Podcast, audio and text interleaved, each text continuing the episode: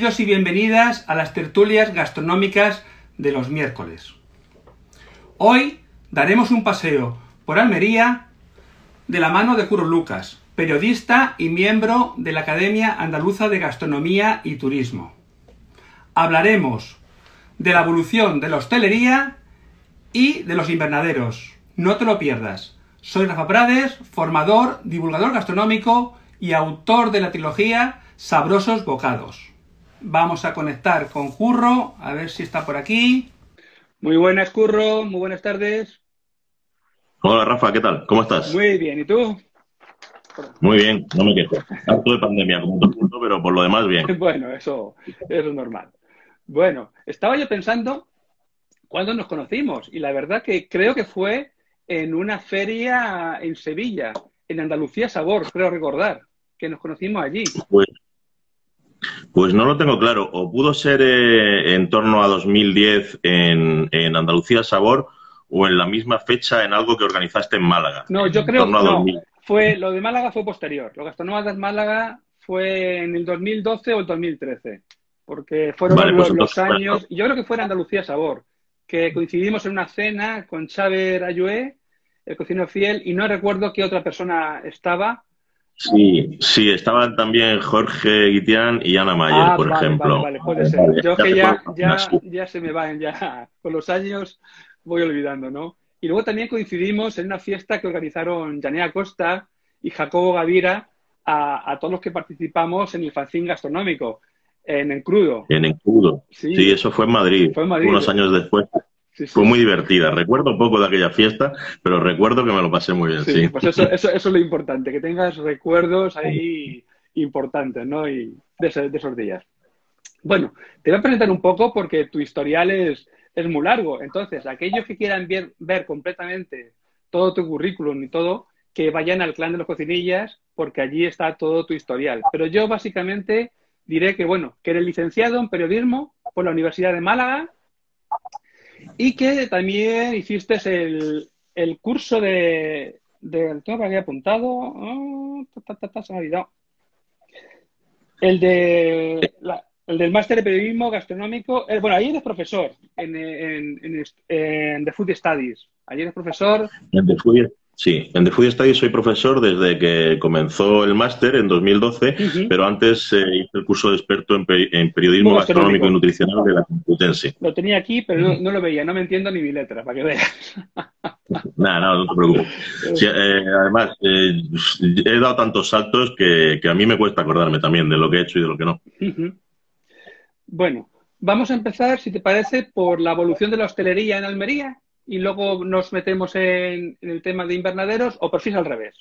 A mí me, me da igual, como tú prefieras. Yo estoy aquí a tu disposición. No, no, no. Y de tu, esto, y esto es una tertulia, esto no es nada formal de una entrevista, no. Esto es algo así eh, charlando, ¿sabes? Entonces, bueno. Bueno, pues nada, no, si quieres, eh, yo creo que te, te, interesaba por lo que me comentaste el día que hablamos por teléfono, eh, cómo ha cambiado la, o si ha cambiado la hostelería de Almería a raíz de convertirse en capital gastronómica de, de España en 2019 a, a, fecha de esa evolución. Pues mira, yo no, no, tengo todos los datos. Yo lo que tengo es una, una visión más como, como mmm, consumidor, como usuario de, de la hostelería.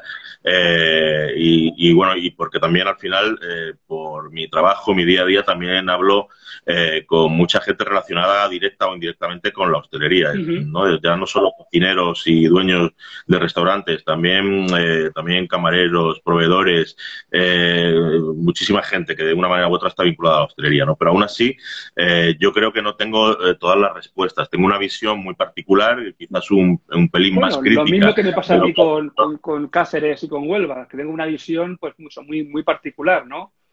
Uh -huh. Claro, y bueno, y, es, y, y pero bueno, yo te, también pienso que ni siquiera la Asociación de los Hosteleros tiene todos los datos para, para evaluar esto, que quizás tengan incluso más que yo eh, en, en, este sentido, ¿no? Pero sí es verdad que, bueno, a mí me gusta siempre eh, tener una mirada crítica porque creo que es la única forma de, de mejorar y de evolucionar. Y si te digo la verdad, eh, la, capital gastronómica, yo creo que el sector hostelero, salvo contadas excepciones, eh, no se aprovechó, no se aprovechó bien, ¿no? Al final era una oportunidad, una puesta en bandeja de plata para, para el sector, ¿no? Por una iniciativa que parte del ayuntamiento, eh, pero que el sector creo que podría haber aprovechado más. Es, eh, principalmente para, para ir a, aprovechar ese rebufo primero para promocionar lo que hacían más allá de las fronteras de, Almería. Yo estuve muy pendiente de todos los reportajes que se hicieron en, sobre la gastronomía de Almería y, me da la sensación de que la mayoría, no muchos, no todos, pero la mayoría se hicieron de oídas, ¿no? por gente que realmente no había estado en Almería eh, y escribía copiando de aquí y de allá, preguntándole a unos y a otros y bueno, pues suele pasar, ¿no? Las urgencias del, periodismo. Que no hubo todo... Eh, y en ese sentido creo que la hostelería podría haberlo aprovechado mucho mejor, ¿no? sabiendo, sabiendo que había un foco de atención en Almería y que muchas veces tampoco iba a haber tiempo para, para sacarle ese rendimiento en, el, en, el, en, en, vivo, pues podían haber aprovechado para hacer contactos, sobre todo pensando en el medio largo plazo. Y creo que eso no se ha hecho. Eh, también creo que han perdido una oportunidad de oro eh, para mejorar la formación y, conversar más con el consumidor eh, local, que bueno, muchas veces esto se hace también pensando en el turista, pero era una oportunidad de oro para generar eh, conversaciones con el con, con el, consumidor de Almería y ver y, ver qué, flaquezas había, qué debilidades y dónde se podían hacer más fuertes, mejorar, etcétera. Sí creo, en cambio, fíjate que ya que vamos a hablar de agricultura, creo que el sector agrícola, eh, las empresas agrícolas sí han sabido aprovechar eh, ese impacto, de, Almería. Sí, porque han creado vínculos con la gastronomía, han creado vínculos institucionales, han sabido proyectarse mucho mejor en redes sociales aprovechando ese Almería 2019 eh, y desde luego a nivel político también se les sacó mucho rendimiento ¿no? por parte del, partido que lo, que lo, lo impulsó eh, porque además hay un antes y un después. 2019 fue un año de elecciones y hay un antes y un después de actividades impulsadas por el ayuntamiento antes de mayo, que fueron las elecciones. Es decir, hubo, hubo como mucho esfuerzo económico en Almería 2019 en los primeros cuatro meses del año y luego se diluyó. seguía habiendo cosas, pero un poquito más diluidas, ¿no? Eh, al final ya consiguieron el, el, objetivo político, lo consiguieron y luego ya el, el social, pues eh, yo creo que hay cosas que se hicieron mejor, cosas peor, pero bueno, creo que, creo que esto en todo caso habría que analizarlo a nivel ciudad y, ver hacia dónde vamos, ¿no? Por ejemplo, la hostelería. Pues creo que perdieron una oportunidad de oro eh, eh, para, para, formarse en muchas cosas. Hubo formación en tema de vinos, por ejemplo. Yo no noto una evolución en, en, en, el, en el tema del vino. Creo que es el gran maltratado de la hostelería en Almería, especialmente en la capital, menos en la provincia. Eh, pero no veo que haya un cambio en eso. Sigue habiendo la gente que ya se había puesto las pilas en vino, que siguen haciéndolo muy bien, pero poca, poca gente nueva que se haya incorporado. ¿Esto qué implica? Pues que al final estás a merced del distribuidor, de te lo que él quiere. Eh, y creo que eso lo he hecho en falta. Eh, y, y, yo creo que mejor que tú me preguntes, ¿no? Por cosas más concretas dentro de la hostelería. No, yo te iba a comentar, eh, el caso de Cáceres, por ejemplo, yo creo que Cáceres sí supo aprovechar eh, el tema de, que cuando, cuando fue capital española de la gastronomía, ¿no? Porque se impulsaron, pues bueno, muchos sitios, hubo muchos cursos, la verdad que sí. También tiene un problema, que es que lo que tú comentabas, que se dirigió mucho al, al turista y se nota que el turista subió. Pero ¿qué ha pasado con la pandemia? Que ese turismo no ha, no ha, no ha venido, no se ha centrado en el, en el local, en el público local. Y, y, yo la última vez que estuve en Cáceres, que fue entre la primera y segunda pandemia, luego ya no podía viajar, pues noté que la plaza estaba vacía. No había turistas. En cambio, pues los locales que sí atendían al público local, esos estaban, estaban llenos y seguían ofreciendo, pues eso, su oferta gastronómica, ¿no? Eh, en cambio, en Huelva Huelva, según lo tengo, porque yo ya he llegado después de que haya sido capital española de gastronomía, pues no lo supo aprovechar. Pero lo digo de oídas, ¿no? Pero en cambio, tiene un turismo que es muy local. ¿no? Huelva, la gente no viene a Huelva por turismo, porque no tiene nada, con perdón que me, lo que me estén oyendo, no tiene como otras ciudades que puedan cercanas, como puede ser Sevilla, ¿no? Entonces, claro, allí viven del turismo local, vamos, del, sí, del público local. Entonces, de, del, que es de, allí, de, Huelva. Entonces, en la pandemia, cuando se ha, abierto la hostelería, estaban los locales llenos. Entonces, eso sí se ha notado. por una parte, no sabía, no sabía aprovecharlo, por lo que he oído, porque no se ha visto, salvo honradas excepciones, pues allí se sigue haciendo lo mismo. Chocos y, y poco más, como es el que dice, ¿no? Cuatro, cuatro raciones y ya está. Entonces, la verdad que, bueno, pues yo te quería preguntar por Almería, que tú estabas allí más, más enterado, porque sé que también has formado parte de algunas de las actividades que se han, que se han hecho. Y entonces era un poco eso, saber cómo estaba esa, esa situación en Almería. Y también si la pandemia ha afectado mucho por el tipo de público que hay. Si hay más turista o más local. Es que depende, depende, porque yo creo que en general en toda España los sitios que son muy turísticos eh, se han visto muy afectados, ¿no? La capital no es tan turística, eh, es más, eh, depende más del público local. Luego también depende de la estructura de cada negocio. O sea, hay negocios que han aguantado el envite muy bien, otros que, que o han desaparecido o posiblemente acabarán desapareciendo.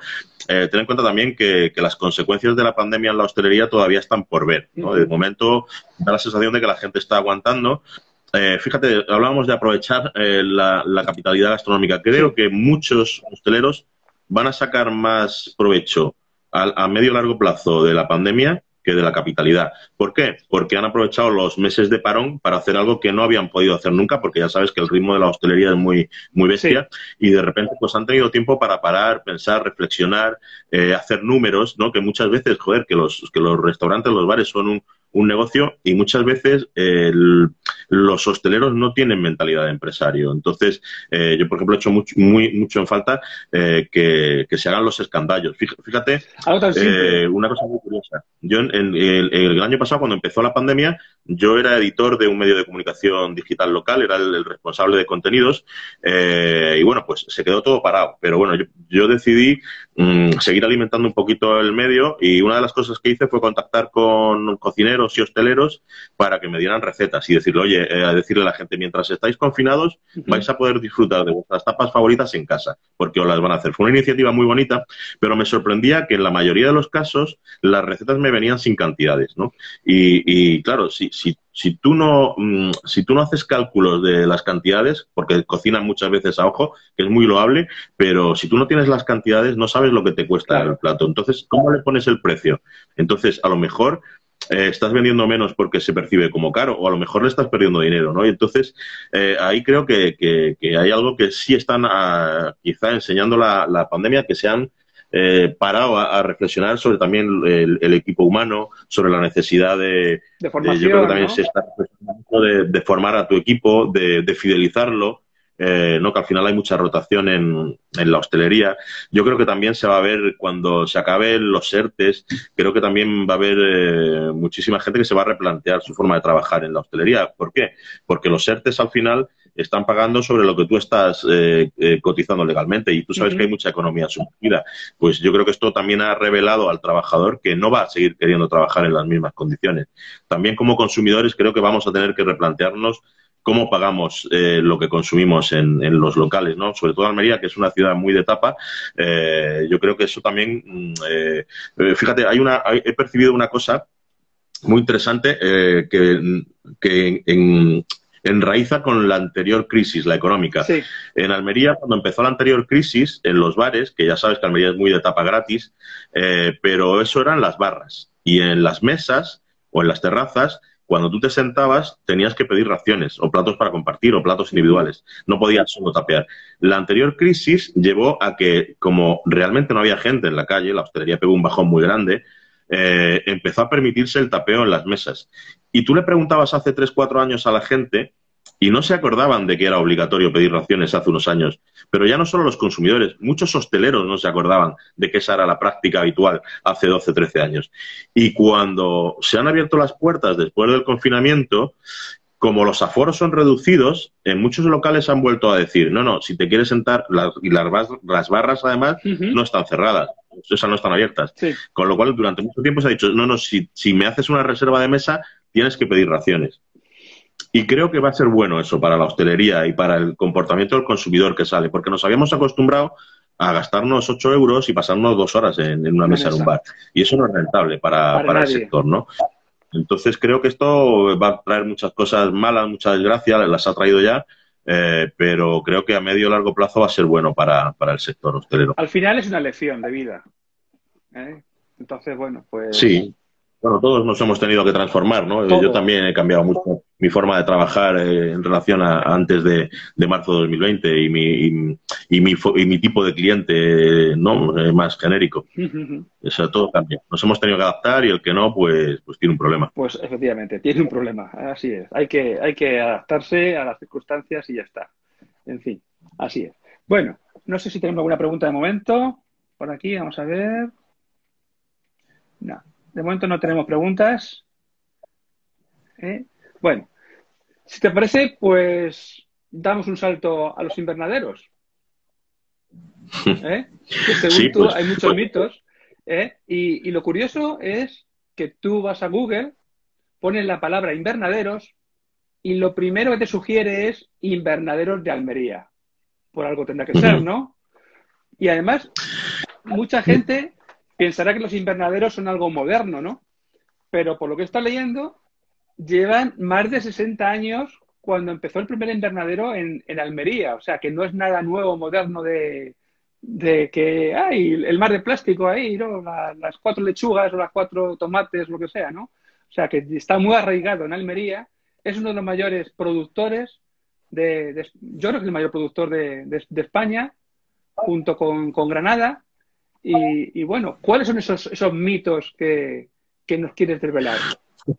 Bueno, es que hay muchísimos. Yo, yo fíjate, hubiera preferido que me, que me, mm, me, preguntaras, me preguntaras tú por, por, esos mitos, ¿no? O sea, hay, hay digamos, más que mitos, a mí lo que me preocupa, lo hemos, lo hemos llamado mitos, pero hay, mm, eh, hay como, eh, sí, son, son, mitos, pero son eh, información falsa o tergiversada, ¿no? Es decir, hay mala, una mala mala fama del invernadero que se arrastra desde hace muchos años, por eso mismo, porque tienen 60 años eh, o más, 70 ya, porque son de la década de los 50, los invernaderos de Almería, que son construidos con plástico, etcétera. sí, del, 58 creo que son. Sí, pero el concepto invernadero ya existía, eh, de cristal, tal, pero bueno, ya como, como esa, como esa forma de, cultivar una tierra árida, tal, el, sistema de Almería realmente es muy innovador. Pero hay mucha, mm, hay mucha eh, mucha noticia negativa que se ha ido arrastrando en relación al cultivo de invernadero eh, y que el sector hasta hace relativamente poco no se había organizado para contrarrestar esa mala prensa, ¿no? Entonces, cada vez que salía una mala información, ya fuera en prensa nacional o internacional, eh, no se movían con, con, la agilidad suficiente para desmentir, con lo cual hay anclados muchísimos mitos eh, sobre, sobre el producto de invernadero que no son reales, ¿no? Eh, pero es verdad que las nuevas tecnologías y, la organización del sector ha permitido que ya puedan combatir esos eh, mitos mucho más rápido con información, porque la hay, con datos, porque los hay, y sobre todo aprendiendo a, combatir el mito justo, o el bulo, justo donde nace. Entonces, es que hay de todo tipo, hay desde medioambientales hasta los de calidad y sabor, hasta los de inmigración y trabajo, a los económicos, a los de la propiedad de la tierra, la tecnología. Eh, no sabría ni por dónde empezar. No sé cuáles te interesan a ti más. Pues podemos empezar, por ejemplo, por el del sabor. Porque quizás yo recuerdo a mi madre que, decía que, eso no sabía nada, que eso, que, eso no sabía nada. Y yo creo que no es cierto. Eh, eh, no, claro, claro que no es cierto. Es que influye mucho, en el sabor influyen muchos sabores, muchos factores. Mira, por ejemplo, el tomate RAF, que es eh, posiblemente el símbolo actual del, tomate con más sabor, se cultiva exclusivamente bajo, bajo plástico. Es decir, no hay cultivo de tomate RAF al aire libre. No, entonces, estamos hablando de un tomate que es referencia en el ámbito gourmet, que tiene un sabor de, de la hostia, ¿no? Y, ¿Y qué ocurre? Que luego hay, hay muchos otros tipos de tomates y además que se cumplen también con otros objetivos. Obviamente hay eh, tomates que se cultivan para durar mucho porque se plantean para la exportación y sobre todo tienen que... un valor de los que tienen es la, durabilidad. Cuando la durabilidad es mayor puede que esté renunciando a una, parte, a una parte del sabor. Pero es que aparte también influyen factores como el, transporte, la temperatura de transporte, el almacenaje en los puntos de venta, la conservación en el hogar. Eh, la, temperatura ambiente, porque al final el tomate es un fruto que no deja de ser un fruto tropical eh, y que le sienta muy mal el frío. Entonces también, eh, claro, si lo guardamos en, cámaras, en neveras, tal, pues acorchamos su, textura y su sabor. Efectivamente. Pero luego tenemos, pues tenemos, mira, ahora estamos en, en Almería, estamos finalizando la temporada. Eh, ahora mismo están sobre todo melones y sandías. Queda algo de tomate, algo de calabacín, algo de berenjena, eh, pero sobre todo ahora hay sandías y, melones. ¿Qué, qué ocurre? Eh, y además hay variedades de, melones increíbles que se, se, hacen para, para, la exportación.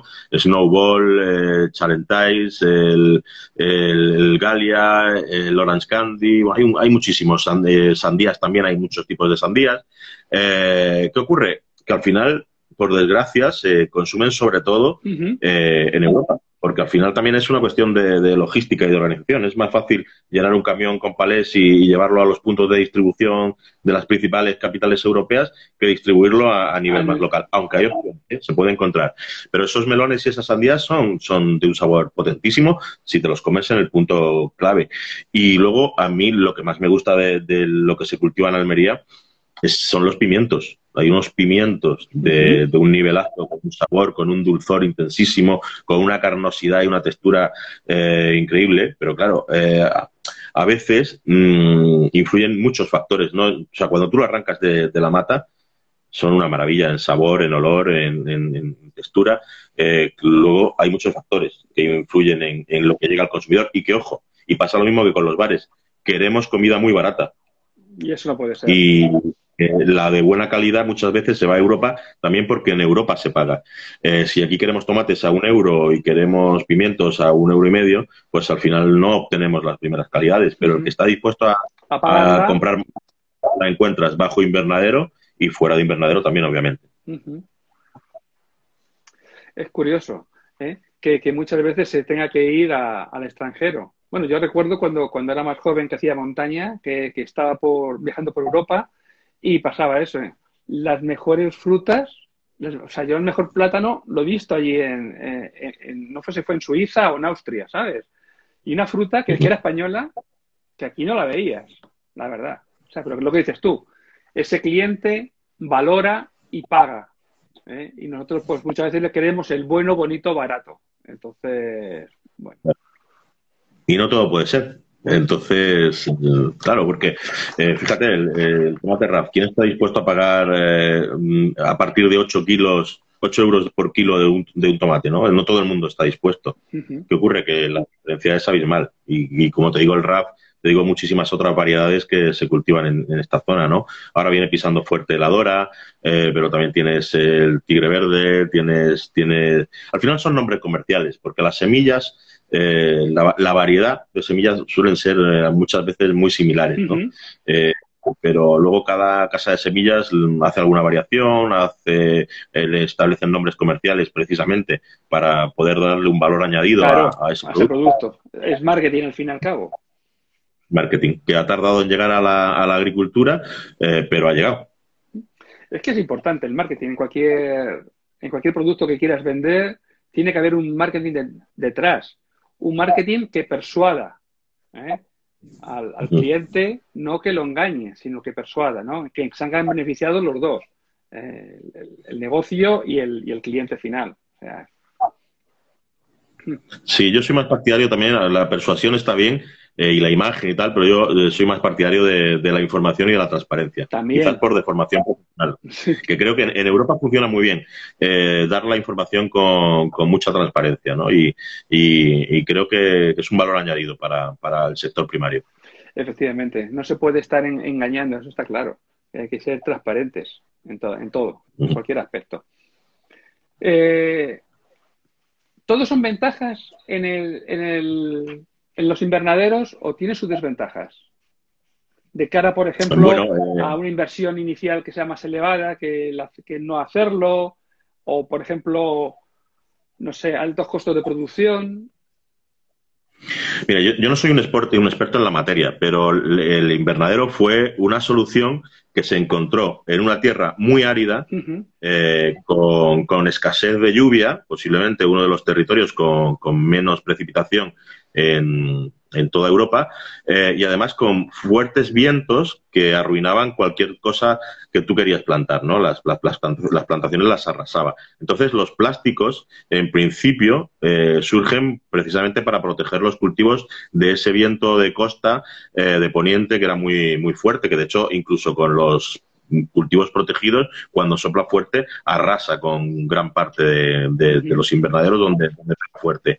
Eh, entonces, parte de ahí. Entonces, los invernaderos fueron una solución muy buena y siguen siéndolo en Almería, porque al final consigues un aprovechamiento de esa escasez de agua brutal, ¿no? Aquí el rendimiento que se le saca a cada gota de agua es muy difícil de comparar a, cualquier otro tipo de cultivo que haya en Europa y en muy pocos sitios del mundo posiblemente, ¿no? A lo mejor tenemos Israel, que es otro gran ejemplo de, cultivos eh, en el que se aprovecha cualquier gota de agua.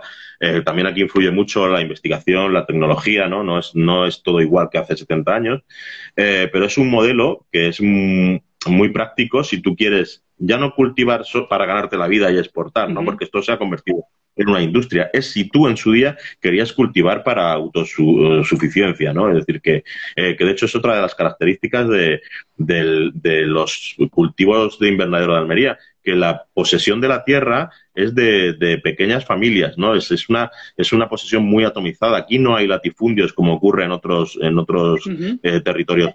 Aquí, eh, al final, son miles las familias que, viven, de, cultivar unas hectáreas o tres hectáreas de, territorio, ¿no? Eh, ¿Y eso por qué? Porque empezó precisamente como una cuestión de supervivencia pura y dura. ¿Qué ocurre? Que la ONU hace unos años estudió diferentes, eh, diferentes métodos de cultivo por todo el mundo eh, y llegó a la conclusión de que el modelo Almería, como se le conoce, aunque también está en la costa de Granada, como has mencionado al principio, el modelo Almería eh, es de los más sostenibles que hay a nivel mundial. ¿Por qué? Pues por muchas razones. Por, el, por ese aprovechamiento del agua que te mencionaba, por, porque es un invernadero es el lugar perfecto para controlar las plagas mediante control biológico y no con producto químico. Control biológico básicamente es utilizar eh, eh, fauna eh, que devora a las plagas de las plantas, con lo cual no están interviniendo. En el caso, por ejemplo, del pimiento, prácticamente el 100% de la, del cultivo, las plagas se combaten con, con fauna, con bichos. Eh, y en otros cultivos no se puede llegar al 100% porque hay plagas que no, pero cada vez es un porcentaje más alto. Pero es que también el, el efecto del pra, de plástico, el efecto albedo, de cómo, eh, de cómo refleja los rayos de sol, está provocando que en esa zona del poniente de Almería, que es donde más hectáreas de plástico hay, eh, hay no una subida de temperatura del como en la mayoría de los sitios por el cambio climático, sino que ha bajado la temperatura. ¿Por qué? Porque esa, esa incidencia de la luz solar se rebota hacia, hacia la atmósfera de nuevo. Con lo cual hay una bajada de casi un grado en los últimos años de la temperatura allí, ¿no? Lo cual también es un efecto positivo. También hay una absorción grande de CO2, es decir, hay muchos efectos eh, positivos. que hacen que sea sostenible, ¿no? Eh, eso no quiere decir que pueda ser sostenible en cualquier parte del, mundo, ¿no? Eh, y económicamente sostenible, ¿no? Porque también me preguntabas por la parte del negocio, pues para muchos lo es. aunque es verdad eh, que hay un problema de precios, de oscilación de precios, que a veces los precios a los que vende el agricultor son muy bajos. O sea, no es un modelo perfecto, eh, pero en ese sentido yo creo que ningún agricultor eh, en el mundo recibe un, mm, recibe un salario justo, teniendo en cuenta el trabajo y la inversión que hace. O sea, yo creo que eso es, aunque fíjate que al principio de la pandemia hablábamos mucho de lo que le debemos al, al sector primario, pero ya se nos ha olvidado un poco, ¿no? Ya ha pasado un año nada más. Sí, ha pasado un poco como los aplausos iniciales a, al sector de la enfermería, que luego nos olvidamos de todo. Mira, tenemos dos preguntas de Julio. Por un lado, nos pregunta, a ver si lo veo por aquí, es que ya estoy mayor de edad. ¿Cómo se paga la mano de obra? Y si se puede poner de moda la biorestauración. Bueno, la mano de obra, eh, vamos, te voy a buscar el dato, porque yo tengo muchos datos, porque me hacen falta en mi trabajo diario.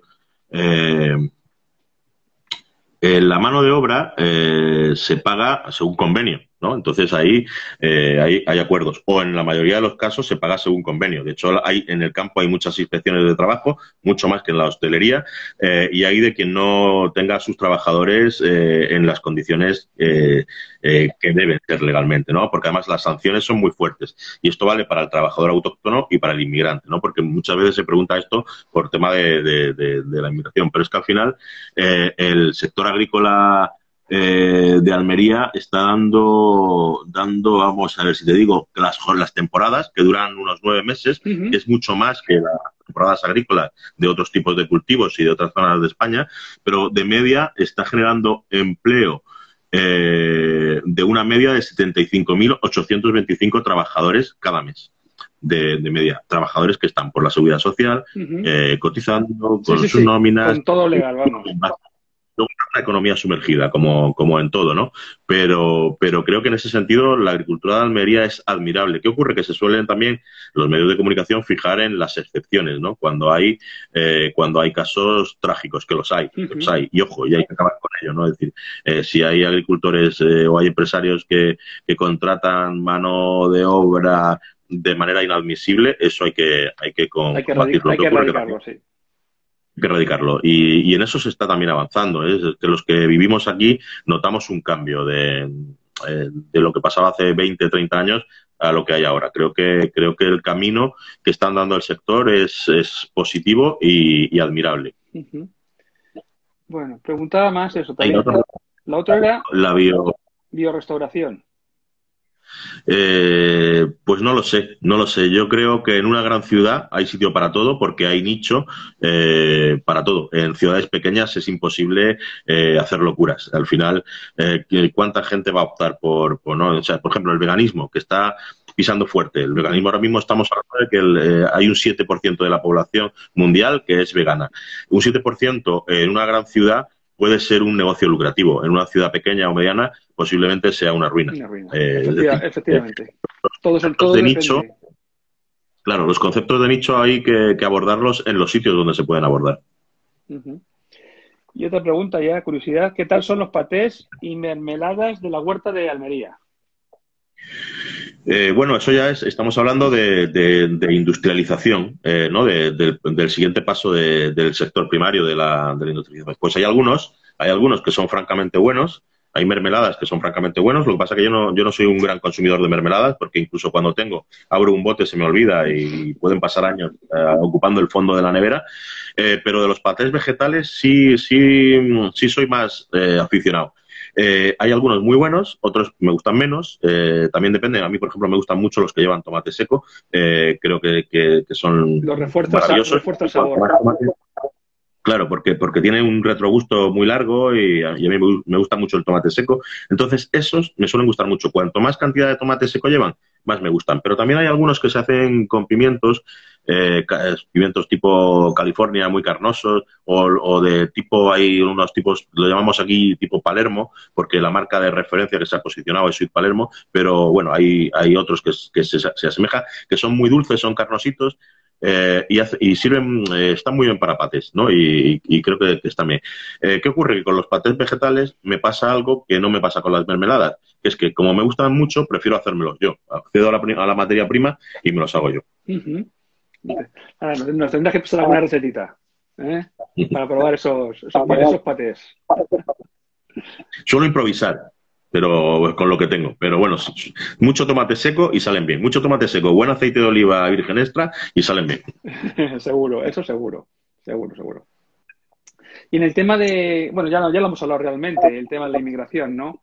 ¿Hay mayoría de inmigrantes o, gente local en, la, en estos sitios, en estos invernaderos? Eh, bueno, eh, por un lado están las familias que, que trabajan, ¿no? Antes te hablaba de varios miles de familias. Si te interesa, el dato afinado me lo dices porque lo tengo por aquí delante y lo puedo buscar. Hay muchos miles de familias que, que son las que trabajan su propia tierra, que son los primeros que dan el callo, eh, y luego también hay mucho, hay mucho inmigrante de muchos sitios, de muchos países. Ten en cuenta que, que en el poniente de Almería conviven más de 100 nacionalidades diferentes y el trabajo es eh, o directa o indirectamente vinculado a la agricultura y en menor medida al turismo, con lo cual efectivamente toda esa mano de obra eh, que se ha ido necesitando en esa evolución del invernadero a lo, largo de 70 años, ha traído mucho inmigrante, porque la población eh, de, toda esa zona de Almería eh, se ha triplicado, cuatruplicado y quintuplicado en algunos casos, eh, a diferencia de otras zonas de Almería que realmente tienden a vaciarse, ¿no? Entonces, todo esto es un efecto de, demográfico que ha producido la agricultura y además sumado a que en el caso de África, eh, Almería es frontera directa con, con, otro continente, ¿no? Aunque también hay, hay mucho trabajador eh, que viene de Europa del Este, de América Latina, etcétera. Pero bueno, yo creo que es muy enriquecedor. Culturalmente es muy enriquecedor todo ese, eh, toda esa. Si, si se hace bien, que yo creo que ahí también hay, en temas de integración, hay mucho mm, que hacer por parte de las administraciones, sobre todo, la administración pública, pero creo que a, a medio y largo plazo, si se hace bien, eh, puede ser muy enriquecedor. Ten en cuenta que en Almería ya estamos en inmigración de segunda generación. ¿Qué quiere decir esto? Que hay muchos hijos de inmigrantes nacidos aquí. Aquí ya, claro, claro, Como ocurría, por ejemplo, en la zona de, la Vera, pues con el tema del, pimiento, ¿no? De que ya son, son, sobre todo eran marroquíes, pues ya son hijos, de, como dices tú, de segunda generación ya. O sea, Tenemos una pregunta de Alma ¿qué tipo de prosperidad se avecina o se visualiza a corto plazo entre bares normales y restaurantes de alta cocina tras la pandemia? ¿Quién lo tendrá más difícil tras la pandemia? Bueno, eh, eh, me, imagino que es Alma, que es María, fotógrafa de, aquí de Almería. No sé si me pregunta por Almería o, a nivel nacional. Creo que va a depender mucho de, las zonas. Eh, y creo que va a depender también mucho. Creo, creo, que, hay un, creo que va a ser, el otoño va a ser un gran momento eh, para invertir en nuevos negocios de hostelería hechos con cabeza, eso sí.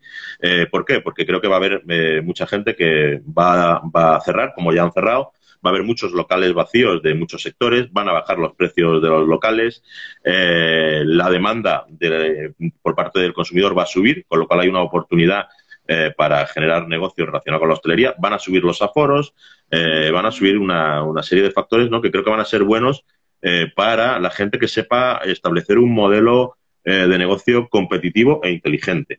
Eh, pero se avecinan también tiempos muy difíciles para todo ese tipo de negocio que tiene márgenes muy pequeños, ¿no? Es decir, bueno, el tema de la tapa creo que o, se reinventan un poquito, a lo mejor tirando hacia, hacia esas ofertas de valor añadido eh, o lo van a tener eh, crudo. O también se puede hacer como, como ¿no? el, modelo de McDonald's, buscar una rotación muy alta, ¿no? Un servicio muy ágil, muy rápido, que lo que te genere es movimiento en mesas y barra muy, muy rápido. Pero que al final la clave está en los modelos de negocio más que en el sector. O sea, en el sector, como siempre, va a haber negocios eh, que, que, van a cerrar muy rápido, porque el, el,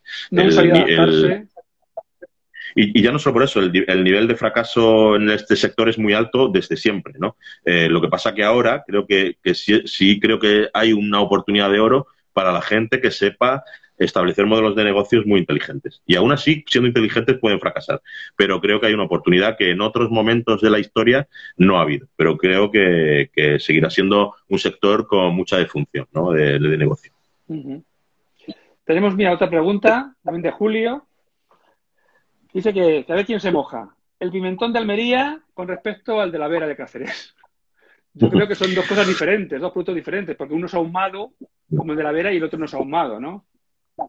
Bueno, y realmente Almería no es un productor de pimentón histórico, es, es Murcia, es lo, es, ¿no? De hecho, hay una, hay una, si buceas en la historia, yo no me la sé de memoria, la tengo, la tengo en algún que otro libro, tengo un libro dedicado al pimiento entero, que es maravilloso, eh, y te cuenta muy bien la historia del pimentón, ¿no? Que al final la relación que hay entre Extremadura y Murcia y el pimentón fue a través, como tantas cosas en la historia de la alimentación, a través de unos monjes que lo llevaron de un sitio a otro, ese know-how, y, y por eso tanto Extremadura como Murcia son los epicentros de, del pimentón. A mí me valen ambos. O sea, a mí me gustan, eh, me, gustan los que se hacen en, ambos sitios. Eh, y de hecho, la, la páprica eh, húngara, que es la que se ha impuesto a nivel mundial, es también un invento que, que, se va a través de las monarquías europeas desde, desde España a Hungría y ellos le han hecho el favor internacional. Pero el origen, el origen está primero en el descubrimiento de América que los españoles traen a, España. El intercambio de productos entre ambas. Correcto. Correcto. Y el pimentón como tal, eso de secar el pimiento y molerlo, eh, creo, no sé si empieza en Murcia o en Extremadura, pero desde luego por monjes extremeños. Eso sí creo, creo recordar. Hombre, tiene más, no sé, pero tiene quizás más lógica que, que sido en Extremadura donde se generara, ¿no? Por los descubridores que, que, venían de las, de las Américas, ¿no? Que en la mayor parte eran extremeños, ¿no? Lo, sí, yo que sé es la que la diferencia mayor entre ambos pimentones es que el único ahumado del mundo es el de la Vera. Los demás no son ahumados. Es lo que, según me pues. dijeron a mí, la, la DO de, del pimentón de la Vera, que es el único del mundo que es ahumado. Los demás simplemente es la molienda del pimiento seco ya. Correcto, sí. Y a mí hay muchas veces que el ahumado me sobra. Eh, pero, por ejemplo, en, en, en, Chile, en Chile hay una, una especie que se llama merquén, que es un pimiento, un tipo de pimiento seco y molido, que tiene un toque ahumado y picante, que también es muy interesante de conocer. Curioso. A ver, Julio nos vuelve a preguntar. Ah, no. Los, los monjes siempre ahumados. No, lo confirma. También creo que preguntaba por ahí Joaquín antes, Joaquín Navarro, me ha parecido una pregunta que era que si los QR, los códigos QR han venido para quedarse. Ah, eh, yo espero que no, pero nunca se sabe. Yo personalmente le tengo mucha manía al código QR. Pues sí, llegar al sitio, ¿verdad? Eh, lo bonito era que era cuando, cuando llegabas a, un bar y te decía, hoy tenemos, con el bolígrafo, ¿no? Como hace una parodia, no me acuerdo qué cómico, ¿no? Hoy tenemos lentejas. De segundo es Leo Harlem, sí. Ese, es que me, me, encanta, ¿no? Porque, bueno, era un poco como antes había, ¿no? Luego pasamos ya a las cartas, ¿no? Pero, pero eso, que te dijeran lo que había ese día, ¿no? que era muy diferente el día anterior, pues la verdad que era, era bonito, tiene su, aquel. A mí en ese sentido me gusta en este orden la, el camarero guindilla, el que, el, que dice Leo Harlen, la pizarra escrita a mano y, ahí día a día, y la carta impresa así sobre negro, sobre blanco, en cutre, porque cambia cada día. Fíjate, una carta, una carta en pizarra o una carta así eh, que cambia, es, esa es la verdadera cocina de mercado, ese es el verdadero talento de, del cocinero. Eso es para mí el atractivo de un sitio, que yo llegue eh, y, no sepa exactamente qué voy a tener. ¿Qué, ¿Qué es lo que ocurre? Que hemos cedido mucho terreno como sociedad a los maniáticos eh, y, a, los exigentes eh, que quieren cartas largas, que quieren muchas opciones, y eso al final lo que hace es hacer estocajes de, imposibles de controlar, eh, cartas aburridas que se mantienen en el tiempo, cartas que en algunos casos me sé de memoria y, no quiero. Entonces, al final, a, a, mí, yo cuando descubro un restaurante o un bar y es muy difícil en el que la carta cambia a diario, ahí es donde estoy a gusto, porque a mí me enseñaron a comérmelo todo. Entonces me lo como todo, no tengo ninguna manía, no, no, no, no, no evito, no evito las grasas, no evito, no evito un frito, no evito el, gluten, no evito la lactosa, no em, eh, entiendo que no puedo estar comiendo panceta todos los días y al final a un sitio al que voy es ¿qué, me, qué tengo que comer aquí? ¿no? Es, es, yo cuando llego a un sitio por primera vez siempre digo ¿qué tengo que comer aquí para que eh, me obligue a volver a otro día a probar más cosas? Eh, si tú preguntas qué está bueno, te dicen todo, que estadísticamente es imposible. Eh, entonces, al final, a mí si me ofrecen mm, torrezno como torrendo y si me ofrecen una ensalada, voy a comer una ensalada. Y luego espero que me cumpla con las expectativas, claro. También con el, con el tema de, de, las cartas largas ocurre una cosa, que es que haces tú, el estocaje. Pero es que además tienes un problema. Con tantas cosas, ¿Vas a acertar con lo bueno de allí? Pues posiblemente no aciertes con, el plato, con, el plato bueno. En cambio, un sitio que te ofrece tres cosas, sabes que esas cosas son frescas, que, que son del día, o, bueno, si, si, se mantiene la carta una semana, pongamos por ejemplo, ¿no? Pues sabes eso, que, que, tiene que estar bueno. Mm. No pues puedes mantener una carta larga. En ese tipo de cartas tengo un truco para acertar. Eh, que lo voy a compartir. Creo que no lo compartió nunca. Como consumidor tengo un truco. En ese tipo de cartas largas, que además me espantan, eh, hay, hay, un estudio que se hizo hace muchos años eh, que llegó a la conclusión de que la mayoría de la gente, cuando ha leído siete o ocho platos, ya se ha cansado de leer. Con lo cual deciden de entre esos primeros platos que ven en la carta, si la leen en orden, ¿no? Eh, luego también los diseños influyen un poco de cómo están las cartas, porque hay veces que si tienes una carta paisada, pues a lo mejor te vas a la zona central antes que a, que a la de la izquierda. tal, pero al final, como consumidor, ¿cómo vas a acertar? Pues eh, entre los platos que tienen más rotación. Entonces, es mejor irse a esos platos eh, que va a pedir más la gente. ¿no? Eso, eso, es válido también para una pizarra o para cualquier otra fórmula de carta. ¿no? Siempre lo, lo, que hay puesto más visible es lo que más rotación tiene. Pues sí, efectivamente. Es una buena forma de, no caer en la trampa y, que a mí me ha ocurrido a veces, ¿no? De pedir lo que, lo que estaba mal ese día. Es mejor ir acompañado de otra persona y esa persona excelente. Digo, joder, qué diferencia hay entre dos platos, ¿no? Claro, no puedes acertar en una carta tan larga. Eh, a mí realmente me gustan eso, lo que dices tú, las cartas reducidas y si están en la pizarra otros dicen cuatro cosas y ya está. Que no tengas ahí 50 primeros, 50 segundos y dices, bueno, ¿y ahora yo qué pido aquí? Ya no sé si quiero carne, pescado o, qué es lo que quiero.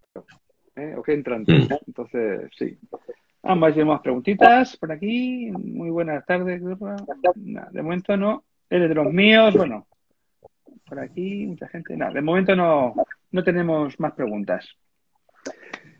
¿Seguimos con los invernaderos? Pues lo que tú quieras saber. Yo estoy a tu disposición. ¿Eh? ¿Qué mito consideras tú que es el, el más grande de todos? ¿no? El que la gente se cree que, No lo sé, porque al final a mí me, duelen todos, todos un poco por igual, ¿no?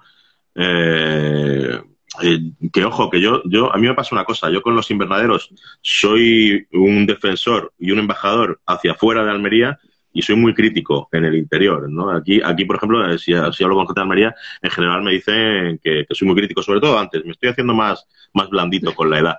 Eh, pero yo al final eh, soy muy fan de la, de la transparencia, de la información y creo que el sector está andando bien ese camino. Últimamente yo mismo he colaborado con, con algunas campañas en estrategias de difusión de, de, esta información, ¿no? estos datos que, hacen contrarrestar. ¿Qué es lo que ocurre? Por ejemplo, mira, eh, yo, organizo, eh, ayudo a organizar, porque lo organiza realmente Orti España, pero bueno, yo estoy en, en el lío, en el de proponer ponentes, el de proponer temas, eh, un congreso anual en el que se habla de todo esto. Y, por ejemplo, en el, mito de los plásticos, ¿no? Que, con los plásticos pasa una cosa, que no hemos vuelto locos. De repente se está demonizando el plástico y se está demonizando el plástico eh, por igual, ¿no? Hay, es, verdad que hay determinados usos del plástico, sobre todo los plásticos de un solo uso, que deberíamos ir evitando y buscando fórmulas más eh, inteligentes. Pero el plástico llegó a, a, nuestras vidas porque era la respuesta más sostenible a cuantas había. Es decir, el plástico es mucho más sostenible que la madera, mucho más sostenible que el papel para muchos de sus usos, ¿no?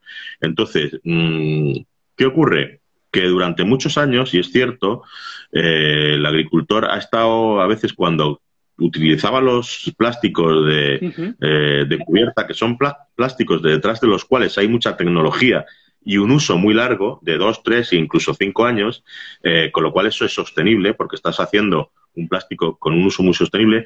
Ha, habido siempre sin, vergüenzas y desalmados que cuando cambiaban el plástico de la cubierta de los invernaderos, los arrojaban en una rambla o en sitios sin control. ¿Qué pasa? Que todos sabemos que el plástico tarda muchísimos años, años en degradarse.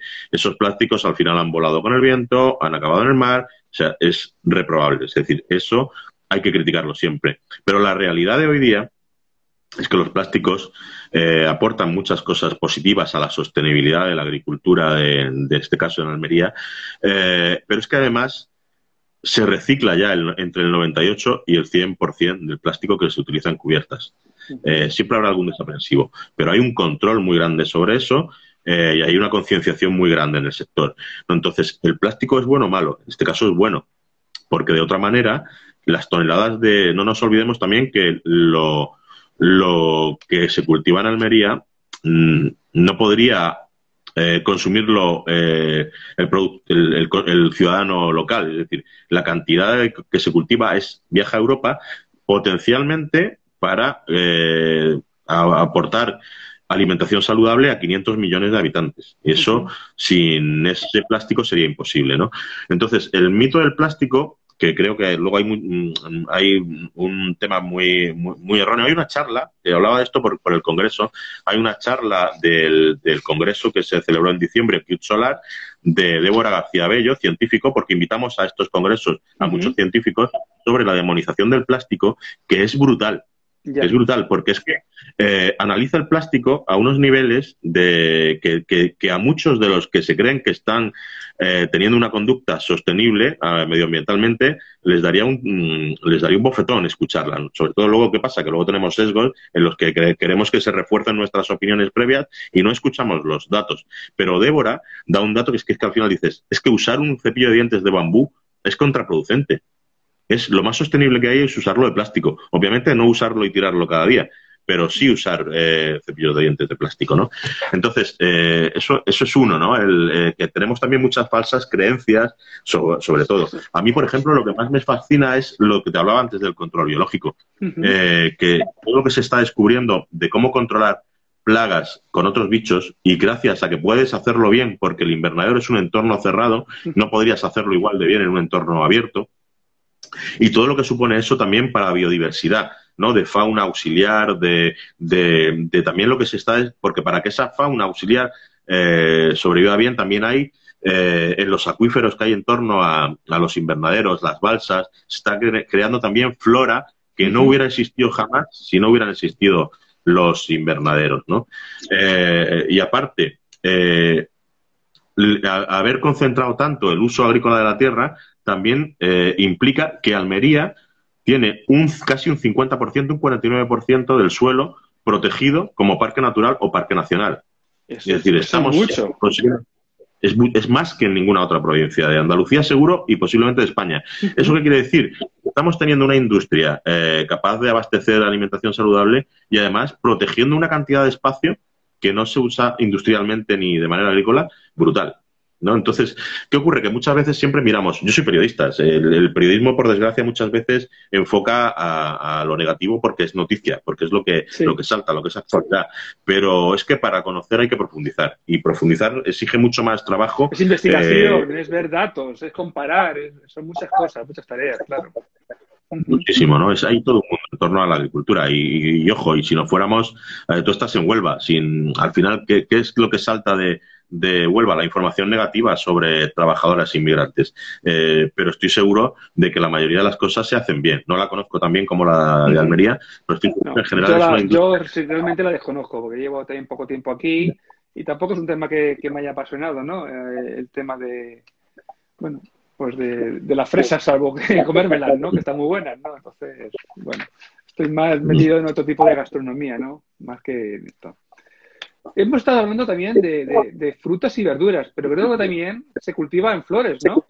Bajo invernadero, ¿no? ¿No es un, es un gran negocio o no es un gran negocio? Sí, eh, hay, bueno, sobre todo pascueros, me parece, para la, para la temporada de Navidad, y creo que también eh, desconozco más esa parte, ¿no? Porque eh, tiene que, si hay, tienen que ser cifras más pequeñas y, y no y no lo, no lo conozco, no lo conozco bien hasta qué punto. Sí sé que hay mucha producción de pascueros, y ya que tienes ese invernadero que utilizas en una temporada del año para pascueros, que es la cercana a la Navidad, seguro que se aprovechan en otros meses para otras cosas. También hay cultivos de hierbas aromáticas, sé que hay mucho cultivo de, de cilantro, de albahaca, de perejil. También se están cultivando eh, frutas tropicales, se está investigando sobre su cultivo bajo plástico, papayas, mangos, aguacates, etcétera. También hay productos como ocra, eh, que es el quimbombó, no sé si lo conoces, que es la ocra o la berenjena china, que es una berenjena muy, muy fina, eh, pitayas, es decir, hay, hay todo un mundo de cultivo bajo plástico, que, pero es verdad que en volumen yo conozco lo que más eh, lo que más se cultiva, lo que más hectáreas y producción tiene, que al final es, te lo resumo muy rápido, que es berenjena, tomate, eh, calabacín, eh, pepino, sandía, pimiento, melón y cada vez menos eh, judía, pero en su momento también eh, se cultivaba mucho. Pero bueno, ya se ha cedido ante la competencia de países que producen más baratos. Es lo mismo que está pasando por el tomate. El tomate era el cultivo estrella de Almería, pero cada año va bajando su producción porque ya compiten eh, países terceros como Marruecos o Turquía con precios más económicos y con mucho volumen de producción. Entonces, aquí sobre todo se está desviando todo hacia un futuro de valor añadido, ¿no? Por eso esas frutas tropicales, eh, etcétera, ¿no? Se produce también una, una, verdura que a mí me fascina, que es el pak choi, que es ah, una, choi, sí. choi y el choi san, que son verduras chinas. No sabía que, se, están producían ahí en Almería. En Almería, en Málaga y Alicante, si no recuerdo mal. Y que a mí es una verdura que me encanta, me cuesta encontrarla, lo que pasa que tengo, bueno, no me cuesta mentira porque tengo un supermercado chino debajo de casa que es una maravilla, pero es que se cultivan o sea, es difícil encontrar en general, eh, pero se cultivan sobre todo para los miles de chinos que hay eh, distribuidos por toda Europa y que demandan su, su producto, ¿no? Entonces es fascinante que en, pocas hectáreas tú puedas cultivar eh, para una población que creo que ronda los 300.000 habitantes en toda Europa, ¿no? Y produces una verdura que echan de menos, porque el inmigrante cuando se va fuera, lo primero que echa de menos son los sabores de casa. Hombre, evidentemente. Y, y, la, y la agricultura permite dárselo, ¿no? Y eso es maravilloso. Eso también nos obliga a redefinir qué es la cocina local, ¿no? Porque, porque a mí me gustaría que, la cocina local incorporara todos esos cultivos nuevos, ¿no? La ocra me fascina, el choisán me fascina. Eh, deberíamos empezar a redefinir, eh, pensando en el futuro, lo que es cocina local y local. Van, van cambiando los, las poblaciones, con lo cual, efectivamente, ¿qué es local? ¿Local de hace 50 años o local de ahora. Entonces, claro, es como la cocina tradicional. ¿Qué es tradicional? La de hace, la, la, la, Edad Media, la de nuestras madres, o cuál es la, o sea, y dentro de, de 100 años, la tradicional no será la que conocemos hoy posiblemente, será otra. A lo mejor es una, una, una, una, fusión de todo, de todas esas poblaciones y todos esos productos que se han ido integrando ¿eh? con diferentes culturas. Fíjate, el, calabacín es un gran ejemplo. Ya nadie te diría que el calabacín es ajeno a la cocina local, pero el calabacín en Almería y en España tiene muy poquitos años, si lo vemos con la perspectiva del tiempo. Es decir, eh, el, calabacín no sé si llevará 40 o 50 años y ya está asimilado a, recetas tradicionales como el pisto, el tabernero, los, eh, los, sofritos en general. Es decir, el, calabacín está ya como, como, uno más y a mí me gustaría que en un futuro no muy lejano otros cultivos eh, se, se, incorporaran. Bueno, como teníamos antes, eh, lo decíamos antes del descubrimiento de América, el tomate no estaba aquí, ni la patata. Entonces, bueno, pues ahora todos los guisos tradicionales llevan patata. Entonces... En Andalucía no hay cocina sin tomate. Eso es así. ¿Eh? El típico salmorejo o el gazpacho, ¿no? Que tan, tan nuestros decimos. Pues no son tan nuestros, ¿no? Cuando, cuando hace, en el 1492 no estaba aquí en, España, ¿no? Y tampoco son tantos años, como el que dice, dentro de la, de la historia. Entonces, bueno, todo esto evidentemente va cambiando con, con eso, con las, con las poblaciones que tú comentabas, ¿no? De que la población china o la población pakistaní pues va incorporando nuevos productos y se van incorporando a, nuestros mercados. Así es. Por aquí... No, Sí. dime, dime. No, no, no. Una, una, pregunta, a ver. Muy cierto lo, de lo, del plástico, muchas broncas he tenido por este tema y muchas falsas creencias hay en la atmósfera de la sostenibilidad y el ecologismo. Dice el usuario Manukizan. No sé quién es.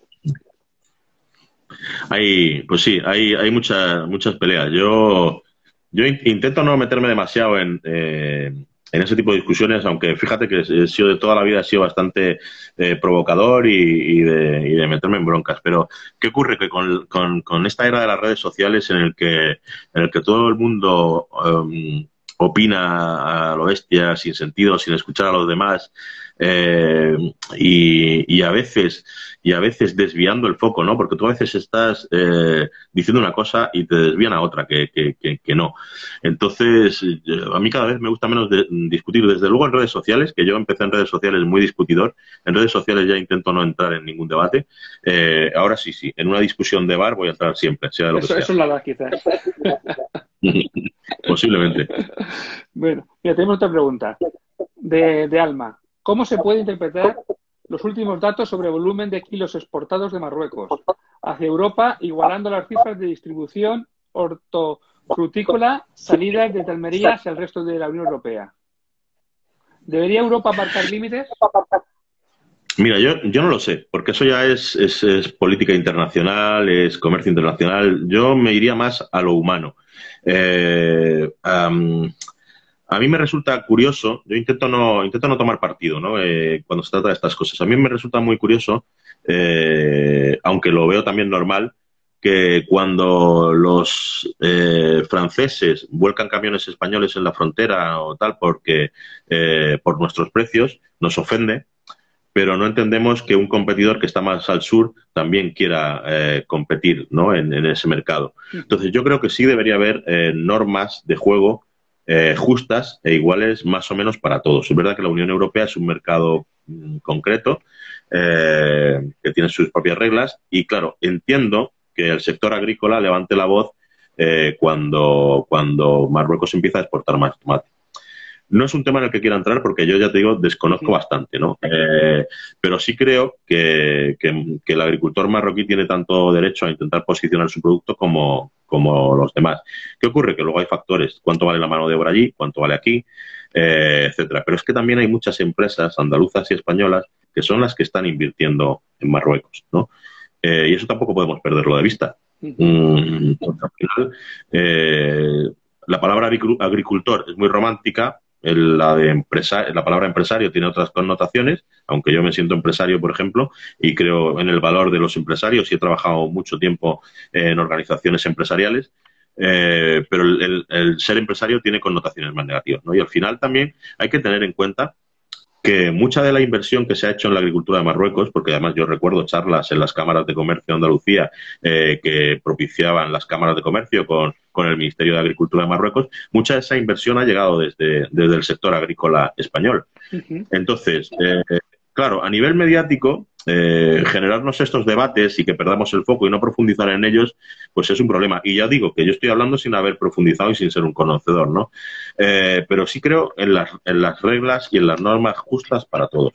Y por otro lado, creo que también Almería y Andalucía en general, que Andalucía es, eh, a nivel agrícola es una potencia, creo que, tenemos ya un conocimiento acumulado tanto de los mercados como de la propia agricultura y de la tecnología que creo que nos va a permitir eh, seguir estando ahí. Creo que hay que dar un salto mayor en, tema de tecnología que nos pueda ayudar a afinar en, control de gastos, en, incluso eh, percepción de, no, esto cómo se dice es, es, que hay un nombre para ello. Pero bueno al final poder eh, prever cómo van a funcionar los, los precios porque al, final en el, en el, producto agrícola funciona mucho el clima en el resto de Europa o cómo es la producción en otros países, pues aprender a, prever cómo va a ser la producción en otros lugares, cómo van a influir en los precios e intentar eh, controlar un poco esa oferta y la demanda, eh, ponerla al servicio del mercado, ¿no?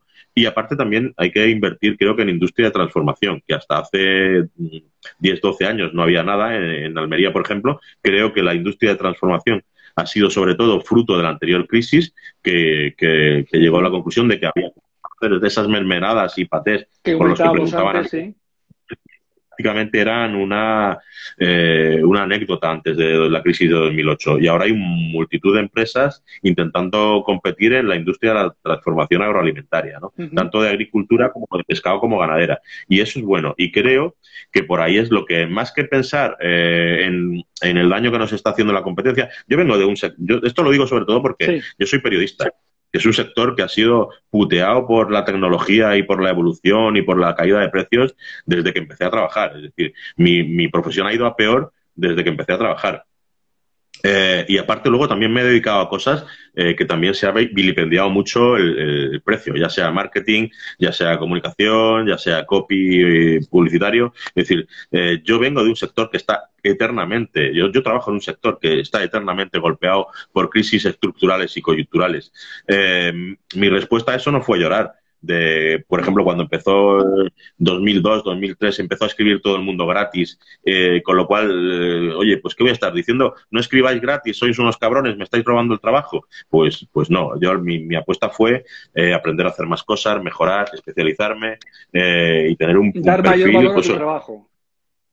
Claro, pero que ni siquiera es algo que me guste. Tú antes decías que mi currículum, casi tal. Yo te mandé un resumen de mi currículum. Mi currículum es espantoso de largo, pero, pero, pero no, o sea, es una, no es algo que yo haya buscado. A mí me hubiera gustado aprender lo que aprendí en la universidad y, ganarme la vida con eso y no tener que estar dedicando horas y horas continuamente a formarme, a reinventarme, a aprender más cosas. Eh, yo estoy ya con una edad además que no quiero aprender más cosas, pero es que no me queda más remedio. Eh, pero la otra opción es, ¿no? La otra, de hecho, yo, yo no soy autónomo porque yo quiera ser autónomo, soy autónomo porque me pilló la otra crisis y si no me hubiera hecho autónomo seguiría en paro probablemente, ¿no? Entonces, eh, hay, hay, hay muchas formas de adaptarse a la realidad. Eh, yo como no espero que me den ayudas, ni espero que, eh, venga nadie a, ofrecerme las condiciones que merezco, intento buscarlas yo, ¿no? Y creo que eso hay que hacerlo en cualquier sector. Creo que eso eh, es importante. Bueno, a ver, tenemos por aquí dos comentarios. La clave está en buscar. Efectivamente, la clave está en buscar el valor añadido en la transformación y no comprar por commodities. Y luego otro de la Virgin, había, habéis hablado de la calidad de los productos de invernadero a nivel gastronómico. ¿Creéis que se sabe tratar correctamente la verdura o queda mucho por hacer para que no quede en mera guarnición? Vale, esta es Virginia, Virginia Hernández, que es periodista especializada en agricultura. Ella sabe mucho más que yo. Si algún día quieres hablar de agricultura, es una de las personas que podrías eh, invitar. Eh, sabe mucho más que yo de agricultura. Eh, pero bueno, yo al final, claro, yo tengo la conexión con, con la gastronomía, ¿no? Eh, efectivamente, yo creo que queda mucho por hacer. primero, primero, de lo que se cultiva en Almería, que efectivamente tiene mucha calidad, pues lo que te decía antes, hay que empezar a incorporar a los recetarios, hay que empezar a hacer recetas, darle valor gastronómico, que, que los cocineros inventen cosas nuevas, que, que, me, que metan el pak choi en un guiso tradicional andaluz, o la berenjena china, que tiene un montón de posibilidades, o sacarle mucho más provecho al melón y a la, a la sandía, más allá de, de, producto de fruta, comida de postre, y nada, no integrarla en, en, en, guisos salados, eh, en otro tipo de postres, eh, integrarla de muchas maneras, así con todo. Y, y obviamente, ¿se sabe tratar correctamente la verdura? No, no, es más, eh, estamos posiblemente en la época mm, de la historia en la que mejor se trata la verdura y el pescado y la carne, pero creo que nos queda mucho por hacer. ¿Qué ocurre? Nuestras madres, con toda su buena voluntad, machacaban las verduras a sobrecocciones, igual que el pescado. Eh, y, por eso los niños odiábamos las verduras. Las verduras bien tratadas son una maravilla. Eh, creo que queda mucho por hacer eh, a nivel hogar y a nivel restauración, porque de hecho, por ejemplo, yo una cosa que echo de menos en Almería es que no haya más platos donde, donde la hortaliza sea la protagonista absoluta y no esa guarnición que decía Virginia, ¿no? Es decir, creo que en ese sentido hay un, hay un campo por recorrer y más si tenemos en cuenta que hay una tendencia a la comida saludable, al veganismo, al vegetarianismo. Creo que hay todo un mundo eh, de cosas que se pueden hacer. En ese sentido, creo que nos llevan ventaja en, en Oriente Próximo. Creo que el pimiento, la berenjena, el calabacín están mucho más integrados en los recetarios de, de, Siria, de Líbano, de Grecia, eh, que hablo de lo que cultivamos nosotros, ¿no? Eh, que el pimiento quizás sí está más mejor integrado y el tomate también, eh, pero creo que nos falta mucho por hacer con la berenjena, con el calabacín, con el pepino, con el melón, con la sandía y con todos esos cultivos nuevos de los que te hablaba antes también. Pues sí. Una tarea pendiente que tenemos ahí. Una oportunidad, ¿eh? Yo la veo. Te quería hacer una última pregunta. No sé si es un mito o no es un mito de, de los invernaderos. Eh, ¿Se respeta la, la temporalidad del producto o se, o se, cultiva durante todo el año ciertos productos que, antes eran temporales fuera del invernadero?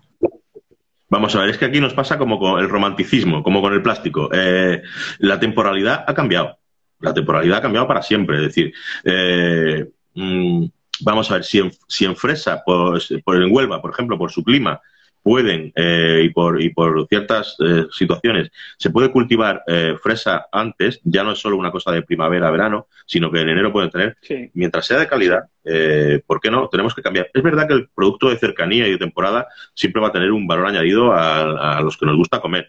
Pero ¿qué ocurre con el invernadero? Es que ha venido a cambiar las reglas del juego. porque tú estás creando unas condiciones por ese plástico en los que tú controlas el clima. Jugamos a ser un poco dioses, ¿no? Entonces controlamos, controlas temperatura, humedad, controlas el ciclo al final. Entonces tú estás creando la, la temporada del producto eh, en otro momento. ¿Qué ocurre? Ahora, ahora para la, la temporada de, Almería. ¿Por qué? Porque ahora es la temporada del pepino, del pimiento, del tomate en toda Europa. Entonces tú no puedes competir eh, a la hora de vender tu producto, cuando todo el mundo está produciendo pepino, berenjena, pimiento, tomate. Entonces, ahora es cuando en los sitios donde no tienes ese control de la humedad, de la temperatura, etcétera, del clima, producen ese, eh, ese producto. Y hay productos maravillosos de temporada. Pero nos hemos acostumbrado Eh, o sea, es que antes que, imagínate, si fuéramos a comer de temporada, comeríamos bien en verano. El resto del año estaríamos comiendo fruta, estaríamos comiendo col fermentada, eh, es decir, tenemos esa, esa, o sea, podemos comer más saludable si queremos, que yo también creo que hay un, un, un, bluff en esto de la comida saludable, eh, gracias a que hemos empezado a controlar las temporadas. Y luego también hay falsas creencias en que en cuanto el tomate es un producto de verano, sí, el, el tomate pera, el tomate, el tomate rosa de, de barbastro, pero el tomate RAF, del que hablábamos antes, es un tomate de invierno. El tomate RAF acaba ahora la temporada. Posiblemente salgan esta semana los últimos.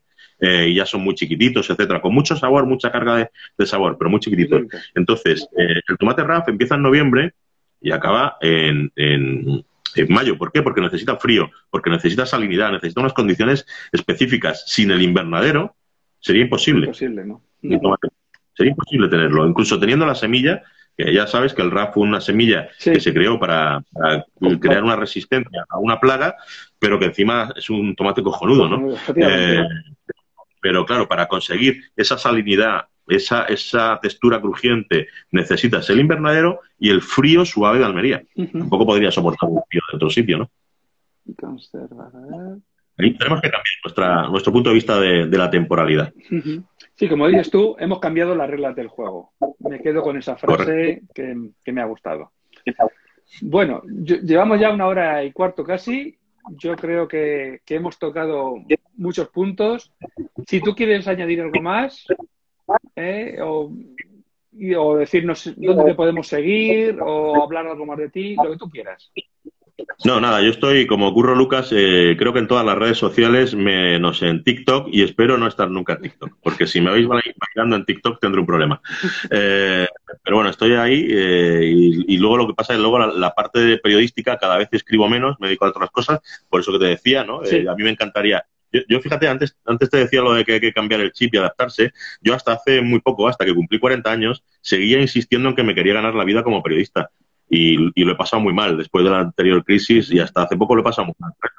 Eh, porque yo quería ganarme la vida con eso, hasta que he dicho, no puedo pelearme contra esta realidad, tengo que hacer otras cosas, tengo otros talentos, tengo otros conocimientos. habilidades. Entonces, eh, yo, claro, a mí me gusta, lo que más me gusta es escribir, pero no siempre puedo escribir en un medio de comunicación, cada vez lo hago menos. Entonces, ¿dónde me pueden encontrar? Pues fundamentalmente en las redes sociales, que es donde voy contando algunas de las cosas que voy haciendo, otras no, porque yo trabajo mucho de, negro, ¿no? de redactor en la sombra, de, de, de para otras, sí, sí, de, otras personas, sí, de, Sí, y hay, otra, y hay cosas que cuento de lo que hago y hay cosas que no, porque tampoco me interesa demasiado que, se sepa en dónde ando y dónde no. Me, gusta tener cierto... y guardarme una parte para mí. Un 90% me lo guardo para mí. Pero las cosas así chulas de las que me siento orgulloso, sí suelo contarlas, ¿no? De, y luego hago muchas reseñas de restaurantes y bares a título personal en mis redes sociales porque, porque bueno, me gusta ir compartiendo lo que encuentro eh, que me gusta por ahí, ¿no? Y bueno, este año se ha viajado menos, pero en 2019, por ejemplo, que era el año en el que tenía que estar en Almería, por circunstancias de trabajo viajé muchísimo, ¿no? Y, y, estuve en muchos sitios. 2020 nada. Y, pero, por ejemplo, hace un mes estuve en la Costa Brava por un tema de trabajo. Ya te he seguido por allí tu, tu viaje. Pues, Ahí no he contado qué estaba haciendo, pero sí he estado en muchos restaurantes y, y, eso sí lo he contado, ¿no? Pero bueno, ya contaré ya contaré en julio, cuando se pueda, lo que hacía yo por la Costa Brava, que es un proyecto fascinante relacionado con la pesca. Así que ya, lo contaré. Bueno, pues ya sabéis que tenéis que seguirle en Curro Lucas, en, las redes sociales. Bueno, pues muchas gracias, Curro, por, haber aceptado esta invitación a, esta tertulia gastronómica que tenemos los miércoles. También muchas gracias a todo el mundo por, por haber estado aquí.